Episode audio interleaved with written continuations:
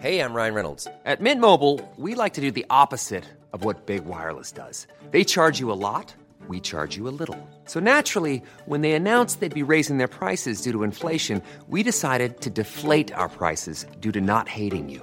That's right. We're cutting the price of Mint Unlimited from $30 a month to just $15 a month. Give it a try at mintmobile.com slash switch. $45 upfront for three months plus taxes and fees. Promo rate for new customers for limited time. Unlimited more than 40 gigabytes per month. Slows. Full terms at mintmobile.com.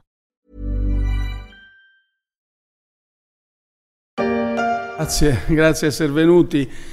Um, volevo soltanto, visto che per un paio di settimane non ci saranno consigli dei ministri, ringraziarvi per come avete accompagnato in questi primi sei mesi, quasi sei mesi di governo. Les yeux sont un peu cernés, mais le sourire est bien présent au moment de souhaiter une bonne pause estivale à la presse locale. Il pose en costume sombre et chemise blanche devant les drapeaux italiens et européens, une posture classique d'homme d'État. Depuis février, Mario Draghi, le sauveur de l'euro, s'est attelé au redressement de l'Italie, considéré un temps comme l'homme malade de l'Europe.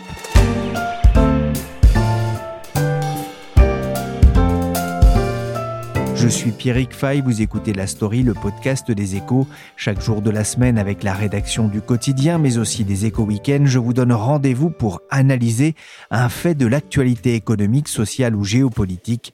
Aujourd'hui, on va s'intéresser à l'Italie version Draghi. Alors la principale priorité sera celle euh, de remettre sur les rails euh, le plan de relance. Il s'agit d'un paquet de 209 milliards euh, d'euros attribués à l'Italie par l'Union européenne pour l'aider à remettre à flot son économie. Mario Draghi est en poste depuis huit mois, nommé en pleine crise du coronavirus avec une feuille de route complexe, tant du point de vue économique et sanitaire que du point de vue politique, dans un pays où les populistes pèsent lourd dans les urnes et au Parlement. Huit mois plus tard, il sera l'un des hommes clés de l'Europe à la veille du G20 qui se réunit à Rome les 30 et 31 octobre. Il a survécu à la crise du Covid et à l'instabilité endémique du pouvoir politique en Italie. Une partie de la presse le présente même comme le De Gaulle italien. Je vous ai compris Bonjour Pierre de Gasquet. Bonjour Pierrick. Vous êtes grand reporter aux, aux Échos Week-end, ancien correspondant des Échos en Italie. Mario Draghi a été nommé président du Conseil le 13 février 2021. Vous dites dans votre portrait pour les Échos Week-end qu'il fait figure de nouvel homme fort de l'Europe depuis le départ d'Angela Merkel. Pour quelle raison? Vous savez, euh, il y a la fameuse phrase de, de Kissinger euh, dans les années 70, euh, l'Europe, quel numéro de téléphone? Bon, bah aujourd'hui, c'est Mario Draghi qui incarne certainement le mieux le visage de l'Europe, parce que, bon, de- depuis le départ d'Angela Merkel, avec son passé de président de la BCE, son carnet d'adresses incroyable, et il est euh, véritablement la figure la plus euh, respectée en Europe. Certains Italiens euh, même se réfèrent euh, à Alcide de Gasperi, euh, l'un des pères fondateurs de l'Europe avec Robert Schuman et Jean Monnet, pour dire on n'a jamais vu une telle période depuis les huit mandats successifs d'Alcide et de Gasperi à la tête du gouvernement italien. En fait, c'est vraiment une sorte de moment magique pour Draghi qui s'est ouvert avec cette phase depuis février dernier, puisque euh, il représente une forme de garantie de stabilité. Alors euh, bon, on va voir que c'est pas forcément euh, gagné à 100%. Il n'empêche qu'aujourd'hui, avec son image de sauveur de l'euro au plus dur moment de la crise de la dette, et surtout ses huit ans de mandat à, la tête de la Banque centrale européenne, il s'impose un peu comme l'homme providentiel pour aider non seulement son pays, mais l'Union européenne à, à sortir de, de la phase de la pandémie. Oh non, pas ça Pas aujourd'hui, pas maintenant, pas après tout ce que tu as fait Il y a eu par le passé pas mal de tensions entre la France et l'Italie, et pas que sur les terrains de football.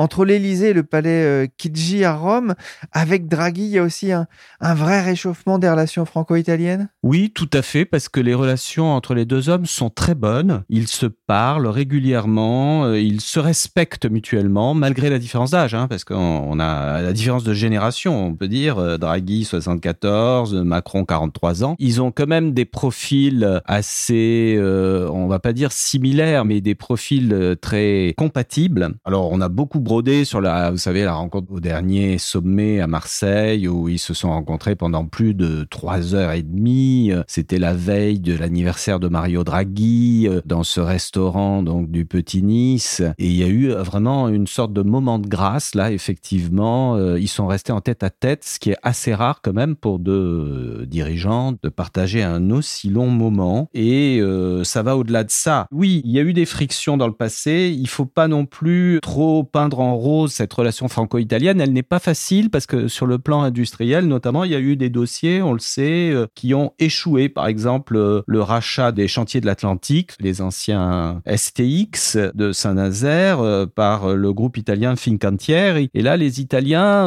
sont un petit peu amers parce que ils ont eu l'impression de s'être un peu fait rouler dans la farine. Donc, il y a des tensions à plusieurs moments sur des dossiers industriels aussi il y a plus longtemps, Fiat, EDF, Edison. En revanche, euh, la dernière grande opération réussie, c'est quand même la fusion Fiat-PSA euh, qui a donné naissance à, Stellantis. Et ça, c'est aussi un facteur de réchauffement très fort des, relations franco-italiennes. Mario Draghi permet aussi de rééquilibrer la balance entre l'Europe du Nord, plutôt dominante en matière économique, et, et l'Europe du Sud? Ah oui, tout à fait, parce que bien que Mario Draghi soit un Romain de Rome, il a fait ses études à Rome, et c'est un personnage euh, qui se révèle très fin politique d'ailleurs. Il est aussi, par son parcours, imprégné de la culture du nord de l'Europe, c'est-à-dire qu'il a dû faire face lorsqu'il était à la tête de la BCE aux critiques acerbes des Néerlandais et même de la Bundesbank, de l'Allemagne, pour sa politique, euh, vous savez, d'argent abondant euh, et d'argent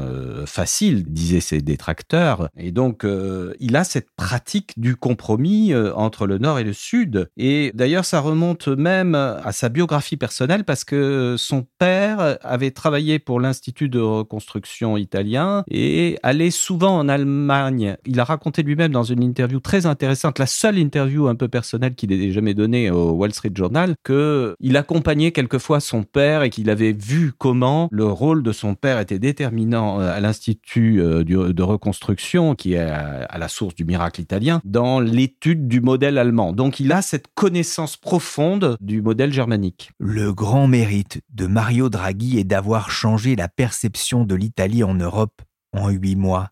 La phrase est de Jean-Pierre Darnis, conseiller scientifique de l'Institut des Affaires internationales à Rome, que Pierre a rencontré. Ce n'est pas une mince affaire pour l'Italie, leader des pays du Club Med dans l'esprit des pays frugaux du nord de l'Europe. En octobre 2019, j'avais déjà dressé dans la story le portrait de Super Mario lors de son départ de la Banque Centrale Européenne. Mario Draghi, fils d'un banquier originaire de Padoue et d'une pharmacienne. On savait son envie de faire de la politique en Italie. Il a fini par succomber à la pression amicale de ses amis. Pierre, pourquoi a-t-il dit oui à 73 ans évolue Alors effectivement, on peut se poser la question parce qu'il y avait même euh, certaines euh, personnes à la BCE qui disaient qu'il était fatigué après huit ans de mandat à la, Banque centrale européenne. Mais je pense que effectivement, si vous voulez, euh, Mario Draghi, c'est la, la, réhabilitation totale du rôle du civil servant en Italie. C'est vraiment le service public. Il incarne cette notion depuis qu'il a été directeur général du Trésor en Italie et gouverneur de la Banque d'Italie avant de devenir le patron de la Banque Centrale Européenne. Donc euh, c'est vraiment, euh, je pense, le sens du devoir. D'ailleurs, euh, on sait qu'il a renoncé à son salaire de président du Conseil, 80 000 euros. Il n'en a pas besoin parce qu'il a sa retraite de gouverneur de la Banque Centrale Européenne, plus aussi quand il a été à Goldman Sachs trois ans. Donc il a des revenus assez importants. Mais c'est quand même un geste symbolique assez fort. Et on peut dire que oui, c'est la raison pour laquelle il ne pouvait pas refuser ce rôle dans une période euh, aussi euh, compliquée pour l'Italie et pour l'Europe. Super Mario, c'est le président du Conseil, c'est l'équivalent du Premier ministre en France, mais Pierre, on va le rappeler, hein, c'est lui qui a vraiment le pouvoir, c'est lui qui est à la manœuvre en Italie. Oui, absolument, parce que donc en Italie, on a un régime parlementaire qui est fondé sur le bicamérisme et donc les, avec les deux chambres qui ont exactement les mêmes pouvoirs, mais le pouvoir exécutif est entre les mains du président du Conseil. effectivement, son interlocuteur, euh, on va dire, ça serait le Premier ministre français Jean Castex, mais en réalité, on le voit bien, il est au niveau de Macron parce que le président de la République en Italie a, un rôle assez euh, formel, un rôle d'arbitre, modérateur, euh, qui n'a pas de pouvoir opérationnel en fait. Huit mois après son arrivée, huit mois après une pandémie qui a mis par terre son économie, quel est le bilan de Mario Draghi? Alors c'est un peu tôt pour le dire, huit mois évidemment c'est très short, mais euh, on, peut dire que l'Italie connaît aujourd'hui euh, une période assez exceptionnelle parce que la, la prévision de croissance euh, de tous les organismes, y compris l'OCDE, est de 6% pour 2021, donc c'est vraiment la meilleure performance des pays du G7 ou la meilleure prévision de croissance pour 2021. Le moral des consommateurs est au plus haut, les exportations repartent en flèche, donc vraiment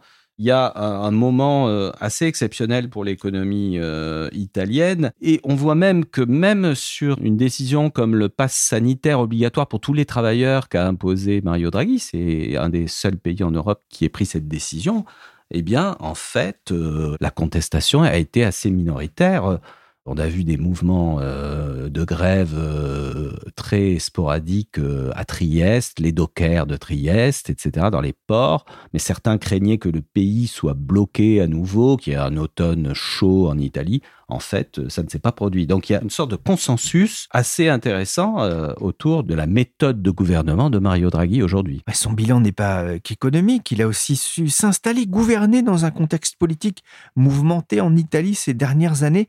Il est vraiment parvenu à endosser le costume de président du Conseil? Tout à fait, parce que vous vous souvenez que lors de sa nomination, on avait des doutes, son image de technocrate, de bureaucrate était quand même un peu refroidissante pour une partie, y compris des électeurs italiens et en réalité, il s'est révélé un fin politique en huit mois, euh, notamment dans ses nominations alors d'abord dans son équipe, parce qu'il a une, une équipe qui euh, assez respectée en Italie, qui sont pas des ministres euh, politiques, hein. il a surtout des ministres, euh, des super techniques, comme Vittorio Colao à la transition numérique, ou le physicien Roberto Cingolani à la transition écologique, et puis il a aussi évidemment son ministre de l'économie, Daniele Franco, qui est un personnage central, qui est un de ses fidèles à la Banque d'Italie, mais ce sont des super techniciens, et puis surtout on dit beaucoup qu'il a fait des nominations très judicieuses dans ce qu'on appelle en Italie le sottogoverno, c'est-à-dire l'administration. Et ça, c'est très important parce que c'est ça qui va déterminer la mise en œuvre du plan de relance euh, qui est fondamental, évidemment, pour l'économie italienne, du plan de relance européen et de sa transposition en Italie sous le nom de plan de reprise et de résilience. En France, on dirait que c'est un président au-dessus des partis, c'est un peu ça l'idée? Oui, tout à fait. Oui, oui, c'est un gouvernement d'unité nationale. Donc tous les partis, sauf Fratelli d'Italia, qui est le parti d'extrême droite, le plus proche du, Front National, et qui n'est pas représenté dans le gouvernement, tous les autres partis euh, soutiennent Mario Draghi, y compris euh, évidemment le centre-gauche euh, en premier lieu, mais aussi la Ligue, quand même, populiste de Matteo Salvini, qui s'est rallié à son panache,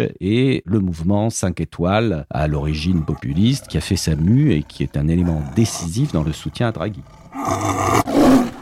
Et Mario le dompteur après Mario le sauveur de l'euro. Pierre, justement, quels sont ses atouts Pourquoi est-il parvenu à dompter les populistes pour reprendre votre titre dans les éco-weekends C'est le vrai miracle italien. Parce qu'en fait, euh, on s'aperçoit qu'en l'espace de huit mois, ce personnage doté d'une auctoritas, comme on dit euh, en latin, exceptionnel, a réussi à... Alors peut-être dompter, le mot est un peu fort parce que euh, il est contesté par certains politologues italiens qui disent oui mais attention parce que le populisme n'a pas disparu. Il est toujours présent, il représente entre 30 et 40 de l'électorat italien, donc c'est quand même euh, très important. Mais il a responsabilisé les leaders des partis populistes. Et ça, c'est un phénomène assez euh, unique en Europe, c'est-à-dire que, par exemple, le leader du mouvement 5 étoiles aujourd'hui euh, bah, euh, soutient les réformes de Draghi. Euh, donc même Beppe Grillo, qui n'est plus le leader d'ailleurs, puisque c'est Giuseppe Conte, le prédécesseur de Mario Draghi, qui a pris la tête du mouvement 5 étoiles,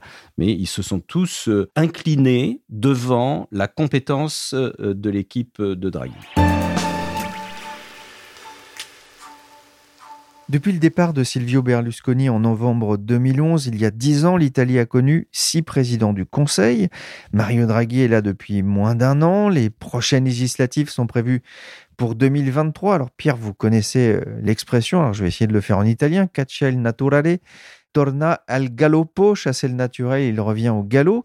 L'après Draghi ne risque-t-il pas de ressembler à, l'avant une fois les effets de la crise du Covid estompés? Oui, absolument. C'est toute la question d'ici à 2022, parce qu'on a deux échéances cruciales. Hein. Donc euh, c'est toute la question, est-ce que les partis euh, vont continuer à soutenir Draghi euh, jusqu'à l'échéance de la législature qui est en mars 2023 donc ça veut dire pas d'élection avant mars 2023, ou alors on peut assister à une crise comme celle qui avait été provoquée, vous vous souvenez, par Matteo Renzi, et la Ligue peut sortir du gouvernement, par exemple. Alors euh, certains analystes pensent que la sortie de la Ligue ne suffirait pas à faire tomber le gouvernement Draghi. Il a un tel consensus euh, par ailleurs qu'il pourrait y survivre. Mais la question est donc, la première échéance, c'est l'élection du président de la République en février 2022. Et là, effectivement, il y a un point d'interrogation parce que Sergio Mattarella, qui est l'actuel président de la République,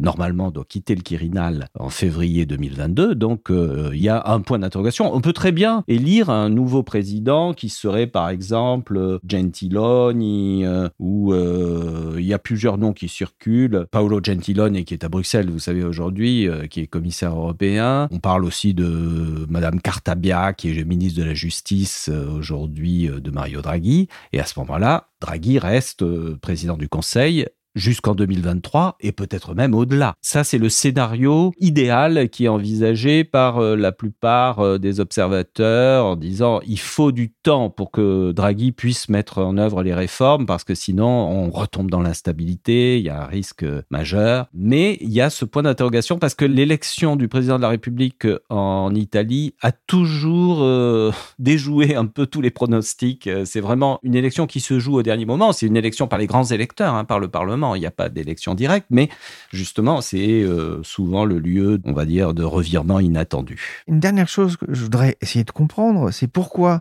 les partis populistes euh, traditionnels, hein, vous parliez euh, du mouvement de Pepe Grillo, mais aussi de la Ligue, pourquoi finalement ces partis politiques laissent Mario Draghi faire un peu ce qu'il veut? Alors effectivement, c'est une question tout à fait intéressante, c'est que ces partis sont en fait euh, dans une période d'affaiblissement. Donc il y a plusieurs réponses à cette question. C'est d'abord, il y a cet élément-là, c'est qu'ils sont affaiblis, donc ils n'ont aucun intérêt à susciter des élections à brève échéance, parce qu'en fait, ils perdraient du terrain par rapport à Fratelli d'Italia, qui est le mouvement d'extrême droite, qui lui est en essor mais la Ligue est plutôt en recul dans les sondages et euh, a connu des difficultés parce que bon, il y a eu quelques scandales du directeur de la communication de Salvini, etc., qui s'est fait prendre dans une affaire un peu de mœurs. Donc, euh, disons que son image est un peu en perte de vitesse.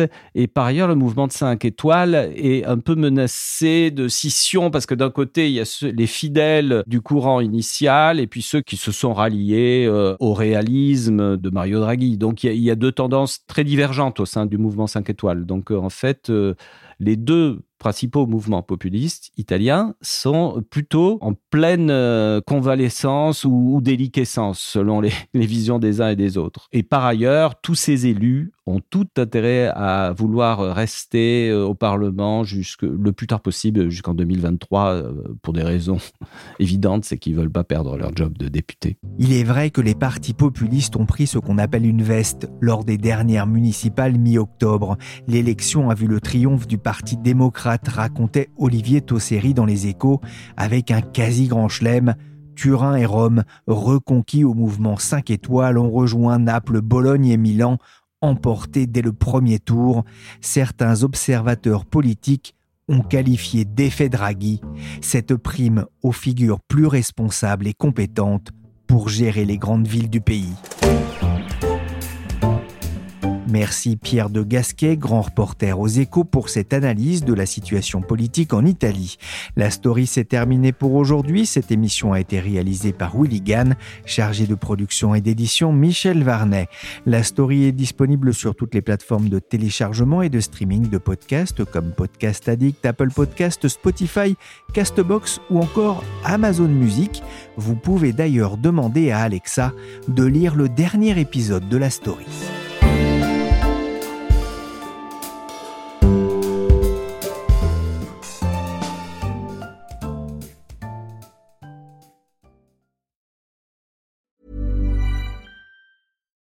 Deserves the best, and there's no better place to shop for Mother's Day than Whole Foods Market. They're your destination for unbeatable savings, from premium gifts to show-stopping flowers and irresistible desserts. Start by saving 33% with Prime on all body care and candles. Then get a 15-stem bunch of tulips for just $9.99 each with Prime. Round out Mom's menu with festive rosé, irresistible berry chantilly cake, and more special treats. Come celebrate Mother's Day at Whole Foods Market. Even on a budget, quality is non-negotiable. That's why Quince is the place to score high-end essentials at 50 to 80% less than similar brands. Get your hands on buttery soft cashmere sweaters from just 60 bucks, Italian leather jackets, and so much more. And the best part about Quince, they exclusively partner with factories committed to safe, ethical, and responsible manufacturing. Elevate your style without the elevated price tag with Quince. Go to quince.com slash upgrade for free shipping and 365-day returns.